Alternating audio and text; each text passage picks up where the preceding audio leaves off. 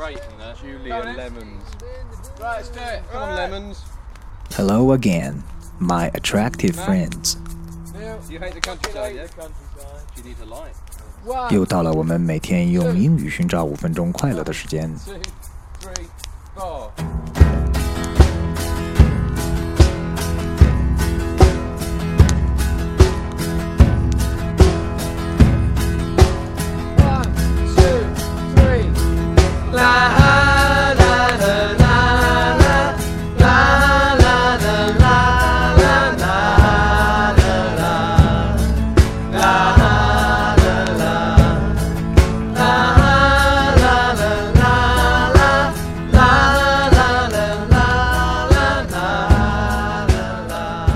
I am Stug from Super School, and you're listening to Joke Plus.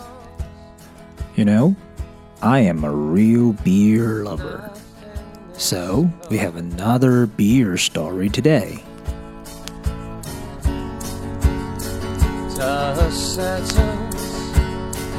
In my head.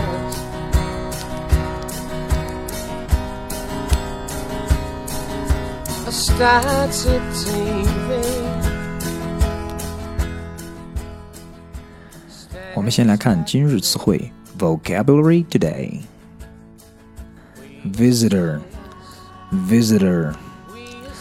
美式发音当中经常把 t 发的有点像弱化的 d，所以像这个词，英音会读 visitor, visitor，那个 t 还是发的 t 的音， 而美式发音会把它读成 visitor. The second one, sign.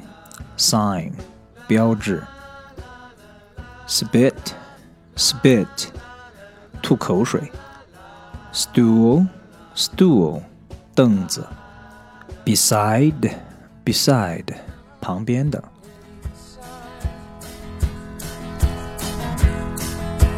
nothing to soulless.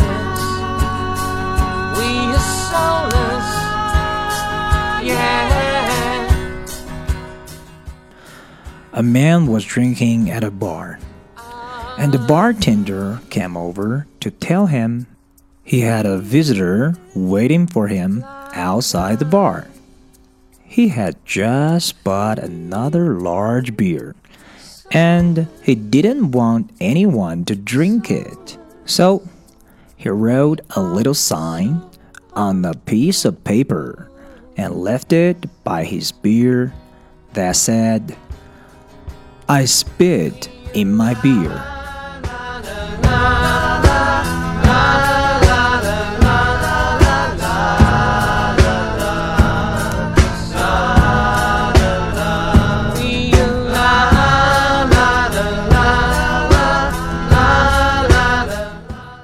he returned to his bar stool, there was another note beside his beer. I spit in your beer too. 一哥们儿在酒吧里喝酒，酒保告诉他有人找，他要出去，但是又怕人家偷喝他的啤酒，于是就写了个纸条放在他的啤酒旁边。纸条上写的：“我在啤酒里吐了口水。” 过了一会儿，他回到自己的位置上的时候，发现啤酒没有人喝，但是旁边多了一条纸条。那个纸条上写的：“我也在你的啤酒里吐了口水。”重点词汇：spit，s p i t，spit，吐口水。We have only one joke today. Hope you enjoy it. And please do not spit in anyone's beer, including yours. 如果你想学会我们这里的笑话，不妨可以多听几遍，然后可以讲给十个以上的听众听，这样你就能记住了。观众可以是洗脸盆、酸奶瓶之类的，都可以。猫猫狗狗、金鱼什么的，当然更好。